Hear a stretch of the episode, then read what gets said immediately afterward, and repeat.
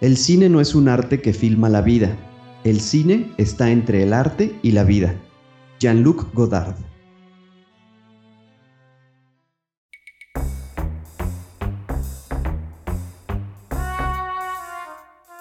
La cacería de historias continúa y no dejaremos escapar ninguna. Solo necesitamos encontrar a quien esté dispuesto a compartirlas. Justo estaba viendo estos detalles cuando se dio cuenta de algo más perturbador. Solo podía ver de su cintura para arriba. No tenían piernas. Nunca había experimentado esa sensación. Literalmente, el estadio entero retumbaba bajo nuestros pies. Una vez más, comenzó a sonar el teléfono. No quería contestar, pero el sonido me estaba volviendo loco.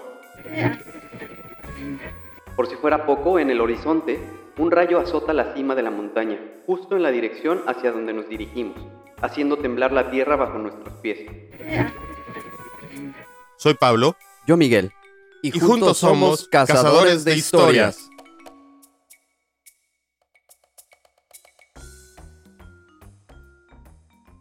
Sean ustedes bienvenidos al último episodio de esta su cuarta temporada, de este su podcast. Todo, todo de ustedes, cazadores de historias. Estoy muy contento porque lo que empezó, como lo dije hace un par de episodios, como un proyecto que sigue siendo hasta cierto punto casero, perdón por repetir la palabra, y algo que, que tanto Miguel y yo teníamos mucha fe y esperanza de que funcionara, pues continúe, ¿no? Al final de cuentas, este, hay muchas historias que contar. Creo que nos vamos a ir de, este, de esta tierra y las historias nunca van a terminar, porque obviamente son muchísimas y se van haciendo día a día, ¿no?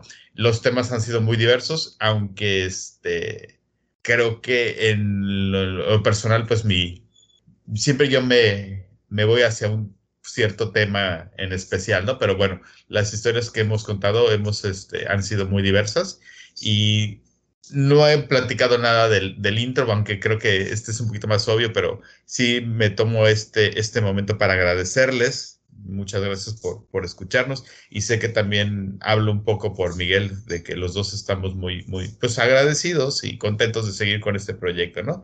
Y este, Miguel, ¿cómo estás? Pues muy bien, eh, como tú dices, muy contento de algo que, que empezó como un, eh, un gusto que nos queríamos dar y estamos ya por, eh, ahora que empecemos con la quinta temporada, más o menos estaremos cumpliendo los dos primeros años. Y pues, eh, como dijiste también, que aunque es un poco, ¿cómo llamarlo?, artesanal, eh, nuestro, nuestro podcast, la verdad es que estamos muy contentos. Eh, hemos seguido creciendo en, en seguidores, en escuchas. Y los comentarios que hemos recibido, me parece, no sé tú, pero son, son, son bastante halagadores y pues eh, sea mucha o sea poca la gente que nos escucha, son, son seguidores eh, asiduos que, que, nos escuchan semana tras semana, entonces eso, eso está padre. Y pues a ver, eh, esperemos que esto nos siga dando para más y más episodios. También depende mucho de, de del apoyo y de lo que ustedes, eh, de las historias con las que ustedes nos puedan nutrir eh, estos episodios, pero por lo pronto estamos muy, muy contentos y, y aquí seguiremos mientras sigamos teniendo ese, ese apoyo de ustedes. Exactamente. Y pues nada, creo que vamos ahora sí de lleno con, con, el episodio.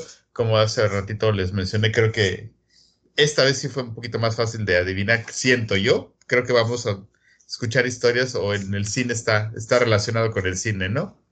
Así es, les voy a contar. Ah, perdón, dale, dale. No, no. No, que nada más como comentario adicional ahorita seguimos con la huelga de actores, al menos hasta el momento que estamos grabando este episodio, en cuanto a Hollywood, lo cual, fíjate que, perdón que me, que digo, es algo que a lo mejor no sé si lo ibas a platicar o no.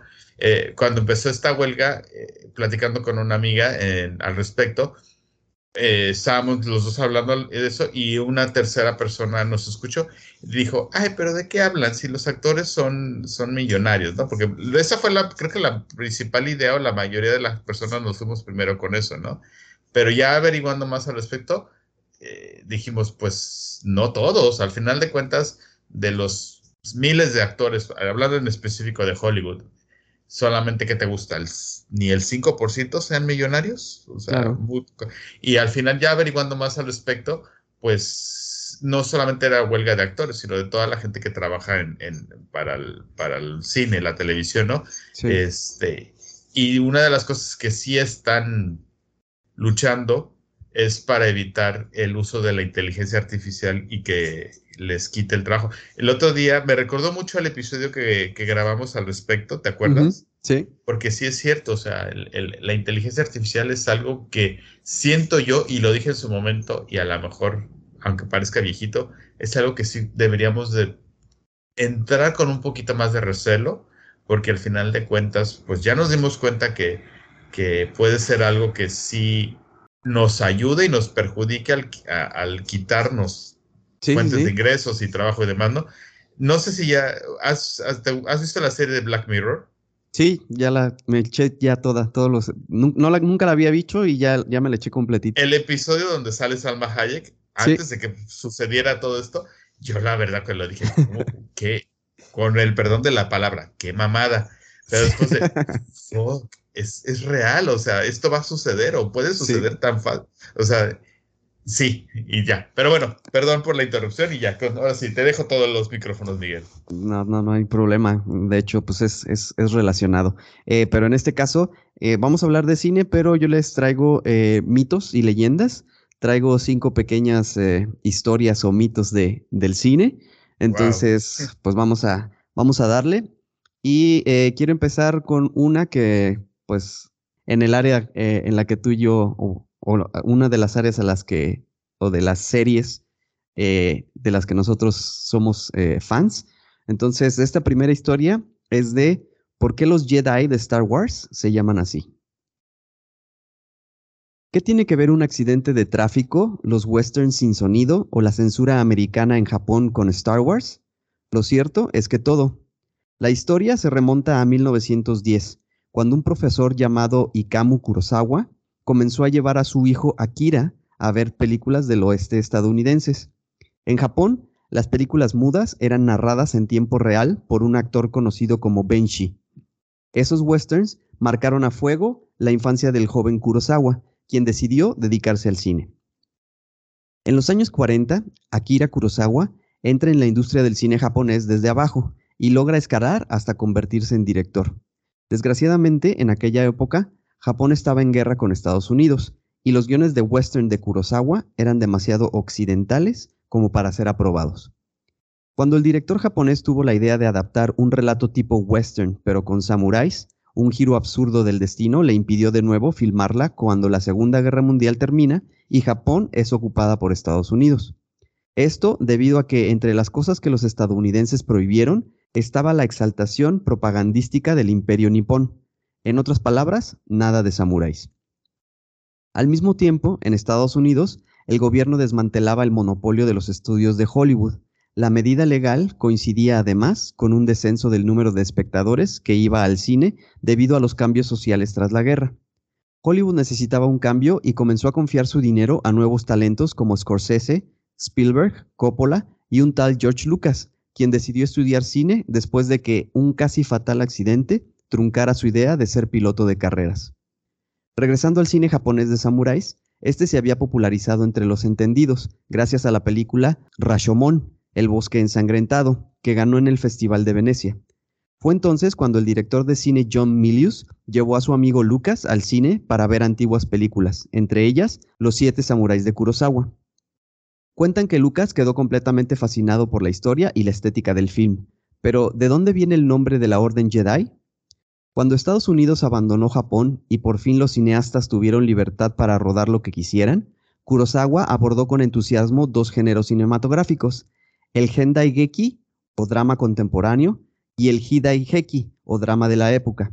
Sí, las películas de samuráis que cautivaron al joven George Lucas no solo le dieron el nombre de la Orden Jedi, Hidai es prácticamente la transcripción fonética de Jedi en inglés, sino la estética, los combates a espada, el aspecto de las armaduras imperiales, mucho de los personajes y hasta algunos planos calcados. Star Wars es básicamente un western de samuráis en el espacio, lo que por supuesto no le resta un ápice de la genialidad. Sabía de, la influencia que había tenido las películas este, de samuráis en, la obra de Lucas, no sabía del orden del, perdón, del origen de la palabra Jedi. Fíjate que no me había llamado la atención hasta ahorita. ¿Me puedes recordar el nombre del director este, japonés? Akira Kurosawa. Sí, sí. De hecho, esa película de los. Tiene una de las películas. Una de sus películas, perdón, está catalogada como las mejores uh, películas de, de la, la historia. historia. Exactamente. Uh, y sí, sí. De hecho, de las influencias que tiene George Lucas es esa. Eh, también tiene mucha influencia sobre la obra de, de Jorodowski y el, el, Inca. No sé si has escuchado hablar de ese cómic. Sí. También está basado. Y también dicen que también se basó mucho en, en un, un cómic francés, Valerian, Valerian, que hicieron hace poco la película. La película no hace tanto homenaje, no, no homenaje, pero tanta justicia a, a, los cómics, pero también no. Pero sí, sí, es, es, es, esas no sabía del orden, más dicho, del origen de los Jedi, o uh -huh. de la palabra Jedi, y que tiene, que también está basada en, en, en, en los samuráis, ¿no? Y sí, es un western, al final de sí. cuentas. Uh -huh. Sí, sí. Ok, muy buena, Pues muy buena. Me, me gustó mucho. Vamos a pasar a una que fue, bueno, al menos me- a mí me tocó en, en mi, en mi adolescencia, bueno, a nosotros nos tocó en la adolescencia, seguramente ahorita que la escuches eh, te vas a acordar, pero sí fue algo súper eh, mencionado o muy llamativo. Entonces, el siguiente mito, la eh, siguiente leyenda, vamos a hablar de el fantasma de tres hombres y un bebé. En 1987, ni el suspenso de los intocables, ni la acción de un policía suelto en Hollywood 2, ni la seducción de atracción fatal fueron las películas más vistas en Estados Unidos. No, al tope de las listas estuvo una comedia dirigida por Leonard Nimoy, Three Men and a Baby, una producción conocida en Latinoamérica como Tres hombres y un bebé o Tres hombres y un biberón. La producción, coprotagonizada por Tom Selleck, Steve Guttenberg y Ted Danson, era un remake de una comedia francesa que planteaba cómo tres tipos solteros, de la noche a la mañana, se encuentran con una tarea para la que no están preparados, cuidar a una bebé que fue abandonada en la puerta de su departamento compartido en Nueva York. Pero aunque la comedia producida por Touchstone Pictures, una antigua división de Walt Disney Pictures, perfectamente podría haber pasado eh, desapercibida, una leyenda urbana comenzó a establecerse en base a uno de los elementos que aparecen en pantalla. A mitad de su historia y en una escena centrada en Jack, interpretado por Ted Danson y su madre, por breves momentos aparece detrás de las cortinas un objeto que aparentemente se asemeja a un rifle. Algunos segundos después, y cuando la cámara lo sigue mientras sostienen al bebé al centro de la historia, es una figura humana la que aparece entre medio de las cortinas. Nadie se percató del suceso durante el estreno, tampoco en los años posteriores, pero a comienzos de la década de los noventas, justo después del estreno de la secuela Tres hombres y una pequeña dama, comenzó a viralizarse una información en una época pre-internet. La figura en cuestión supuestamente era un fantasma. Vista la película en una antigua televisión de 14 pulgadas de mala resolución, simplemente las teorías comenzaron a explotar de forma irrisoria. De hecho, la información dio vuelta al mundo. La información apareció en los noticieros de la televisión abierta. Los periódicos también le dedicaron páginas y la película tuvo una segunda vida en VHS. Cada vez que daban tres hombres y un bebé en televisión abierta, no pocas personas se quedaban pegados en pantalla a la espera de la secuencia del millón, con un objetivo, ver al espectro que supuestamente aparecía. El misterio simplemente se impulsaba aún más en las conversaciones del recreo en los colegios. Con todo ese escenario comenzó a circular una teoría, una verdadera leyenda urbana. Supuestamente el fantasma en cuestión era un niño de nueve años que se había suicidado con un rifle en el lugar que sirvió de locación. La cereza del pastel apuntaba a que los realizadores no habían tenido problemas para filmar ahí, ya que la apesadumbrada familia había abandonado el lugar. De hecho, el tiempo y la disponibilidad de la película en mejores formatos dejó en claro que todo eso nunca pasó. Vayamos al grano. La figura en cuestión solo es un recorte de cartón del propio Jack, ya que en la película el personaje es un actor que protagonizó un comercial de comida para perros. Vista en un televisor 4K en plataforma de Disney Plus, que tiene a la película en presentación en alta definición, queda claro que este mito jamás habría tenido el mismo impacto en la actualidad. Pueden ver la escena a la marca de una hora con un minuto y 48 segundos durante la película.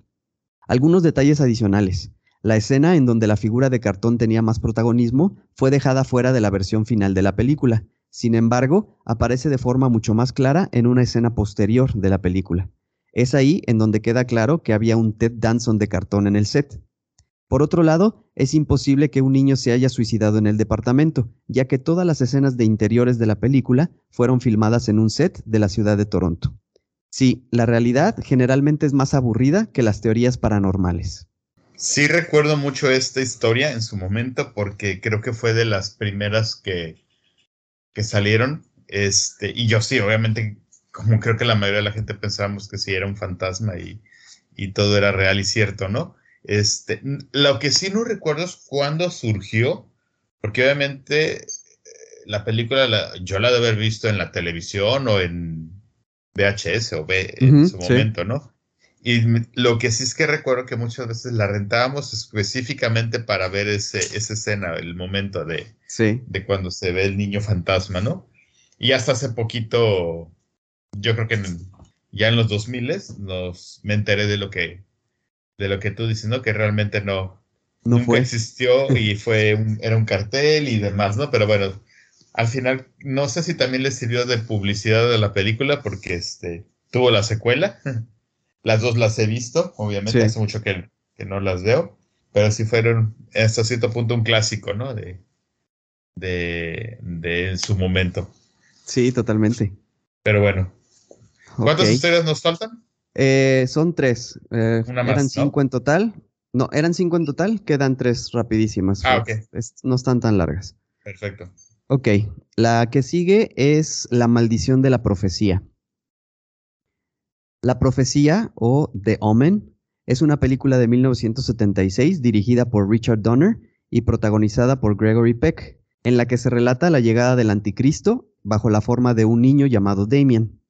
Lo inquietante en este caso no es el argumento de la película en sí, sino los trágicos incidentes que acompañaron a su rodaje, colocando esta producción entre las películas malditas de Hollywood, junto con otras como El Exorcista, Poltergeist o La Semilla del Diablo. Quizá todo se deba a la casualidad, pero no deja de resultar sorprendente la cantidad de desgracias en el equipo de rodaje de que se vio envuelto.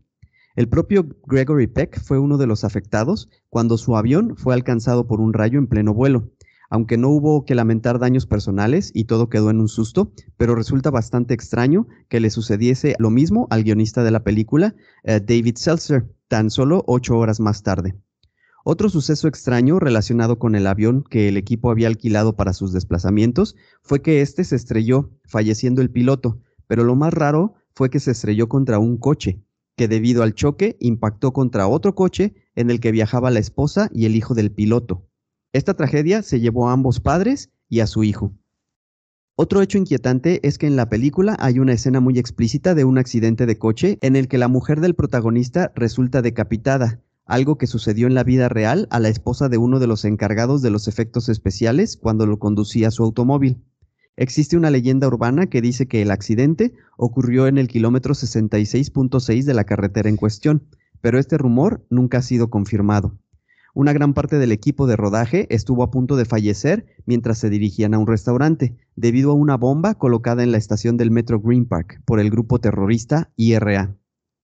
Existía en el metraje original una escena rodada con dos leones, pero esta escena fue suprimida por la trágica muerte del cuidador de los animales, la misma noche en que se rodó la escena, ya que el desafortunado vigilante había dejado la puerta de la jaula abierta por descuido.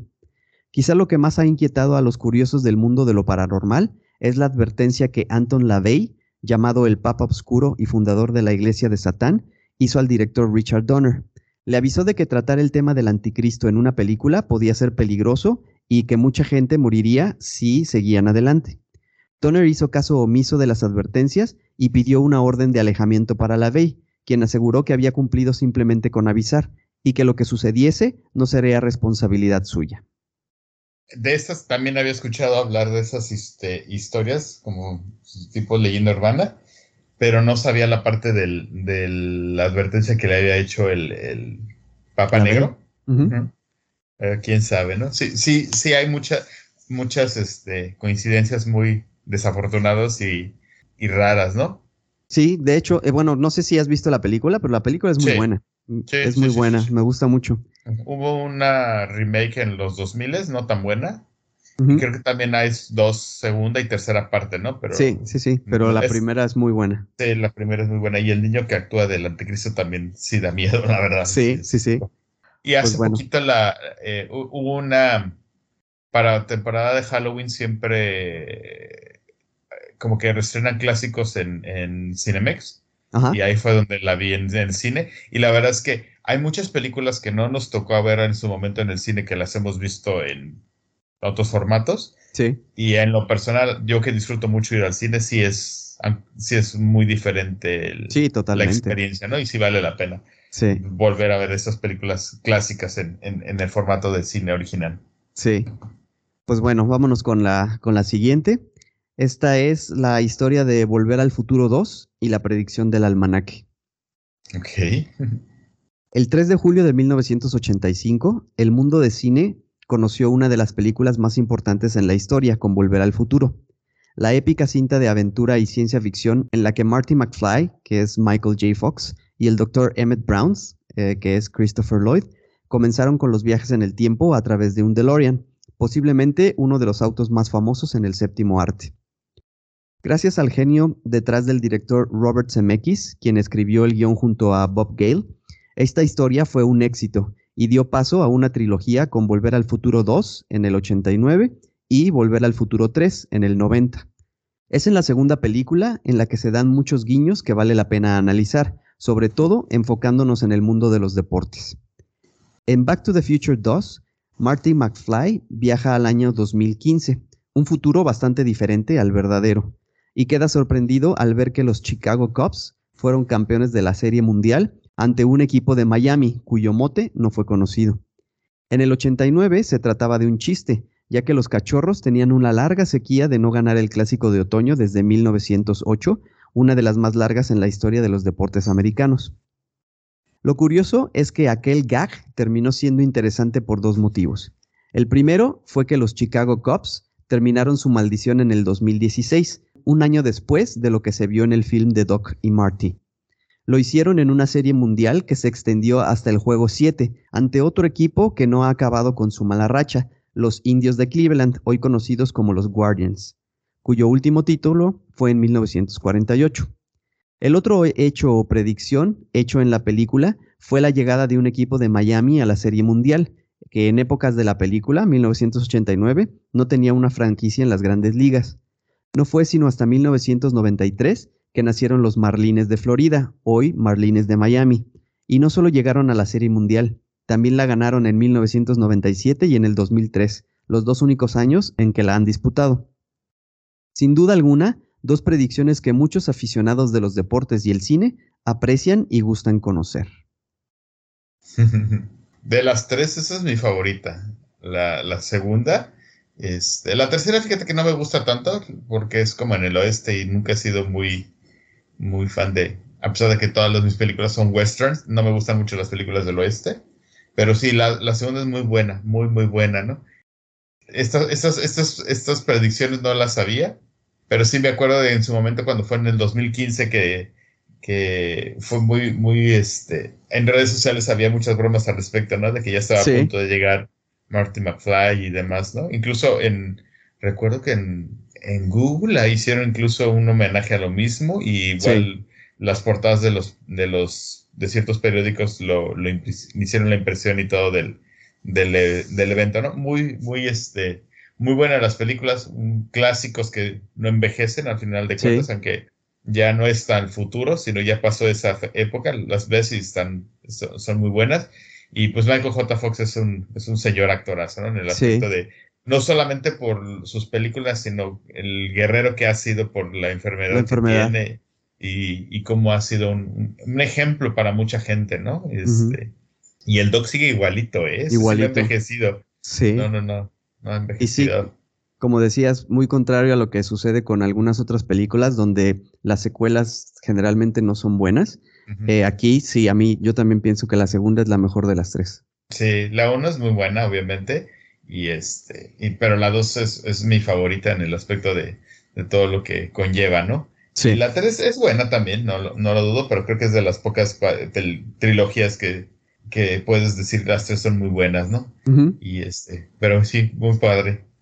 Pues bueno, déjame terminar con este, con este episodio, con esta última historia. Este mito o esta leyenda se trata de El ahorcado del mago de Oz. Los grandes éxitos del cine tienen muchas historias detrás de bambalinas. Algunas son reales, como por ejemplo el destino trágico que tuvieron varios de los integrantes de la película Poltergeist, pero otras, como la leyenda del fantasma en tres hombres y un bebé, no son del todo ciertas. En este grupo entra una de las leyendas urbanas que más se extendió a lo largo de las décadas, que en una escena de El Mago de Oz, un actor se suicidó colgándose en un decorado. El Mago de Oz es uno de los musicales infantiles de fantasía más importantes de la historia de Hollywood dirigida por Victor Fleming y protagonizada por Judy Garland en 1939. La película sigue la vida de Dorothy, una niña que cuando un tornado arrasa con su casa en Kansas, cae en el mágico mundo de Oz junto con su perro Toto. Mientras busca la forma de regresar a su hogar, se cruza con los clásicos personajes, el hombre de hojalata, el espantapájaros y el león cobarde que la ayudan en su misión. En una de las escenas, Dorothy se encuentra con el hombre de hojalata y el espantapájaros y juntos cantan Vamos a ver al mago, en busca del mago de Oz a través del camino empedrado amarillo. En el fondo de la última imagen es donde aparece la sombra que produjo todo tipo de comentarios. En uno de los videos que circulan en YouTube hay una figura que parece ser la de alguien colgado entre los árboles de lo que se simula ser un bosque en ese universo de fantasía. Durante mucho tiempo circuló la versión de que uno de los actores que interpretaron a los Munchkin se suicidó en el set de filmación tras una separación. Todo fue un fake news, de acuerdo con lo que cita el medio especializado Screen Rant. Lo que se ve es un ave, que podría ser un faisán o un pavo real. Para darle más verosimilitud al decorado del bosque, los realizadores le habían pedido permiso al Zoológico de Los Ángeles para llevar al set a diferentes especies de aves que deambularon por todos lados. Las teorías disparatadas que trascendieron se forjaron además a partir del VHS por los 50 años de la película que salió en 1989. Desde ese momento se instaló aún más el rumor que puntualiza el medio Snopes y que con los años se masificó por Internet. La imaginación de muchos espectadores que vieron y revivieron esa secuencia permitió que el mito creciera. La trama macabra del suicidio está fundada en cierto patrón extravagante y desmesurado que tenían las actitudes de algunos de los actores con enanismo que encararon a los ciudadanos de Munchkinland. Según lo que puntualizó el diario The Mirror, parte de lo que vivió Judy Garland con ellos lo contó Sidney Luft, marido de la actriz, en una biografía sin terminar de la figura del film, que en 1969 murió de una sobredosis de pastillas. Hicieron la vida de Judy miserable al ponerle sus manos debajo de su vestido, dijo Loft. La actriz tenía solo 16 años al momento del rodaje que la marcó para siempre. De esta, eh, me enteré hace poquito de esa leyenda urbana, ¿eh? No, no, no, la, no era una que supiera. Y este, está la, la, imagen, de hecho en el video ves la imagen de la persona que se colgó. Este, y igual en la misma decía, pero no era que no era cierto, que eran, no, eran animales, sí es cierto. Pero sí, esta no, no, no, la había escuchado. Hasta hace poco. Hasta hace poquito. Sí. Sí, hay muchísimas, no solamente estos, obviamente estos son cinco que mencionas, pero. Sí, pero estaba ahorita, ajá, en lo que estaba escuchando las tuyas, estaba tratando de recordar alguna, pero creo que las dejaremos para una segunda parte. Una segunda de este parte, sí, sí, sí. Más adelante, sí. Sí, pues muy buenas, la verdad, todas. Este, cerramos temporada con un muy, muy buen episodio. Yo creo que nos hemos de ver en unos cuántas semanas, ya no, no, no, estamos, nos vamos a tomar un break, pero es un break mínimo. Corto, sí. Corto, y ya, pero bueno, pues muchas gracias a todos los que nos han estado escuchando a lo largo de estas cuatro temporadas. Muy próximos también a, celebrar nuestro episodio número 100. Estamos empezando a... Elucubrar. Sí, ver qué, qué, qué hacemos para, conmemorar el, el, episodio número 100, ¿no? Sí. Y pues nada, Mike, muchas gracias también a ti por, por las historias y por acompañarnos en, en estos este, casi dos años, ya dos años de, de, de, estar platicando historias, ¿no? Nos hemos de ver en unas semanas, estén muy pendientes de, de, la fecha de regreso, ahí les estaremos informando. Y pues nada, este, Miguel, algo que tú quieras comentar. Eh, agradecerles por estas cuatro temporadas que han estado con nosotros se viene una quinta, esperemos que no sea la última, que sea una de, muchas más en las que estemos con ustedes.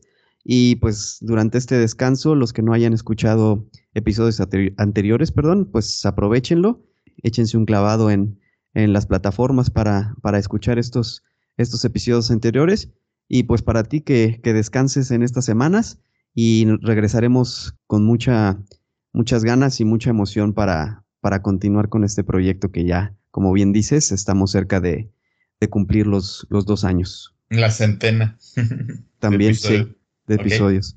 También. Muchas gracias a todos y pues como les dice Mike, eh, la oportunidad de si no han escuchado alguno de nuestros episodios anteriores, pues es el momento, ¿no? Para, para que no nos extrañen. Hemos de estar con ustedes en unas cuantas semanas. Así es.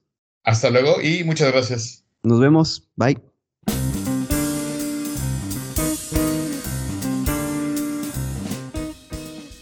Porque la vida es una colección interminable de historias y todos tenemos una que contar, esto es Cazadores de Historias, el podcast.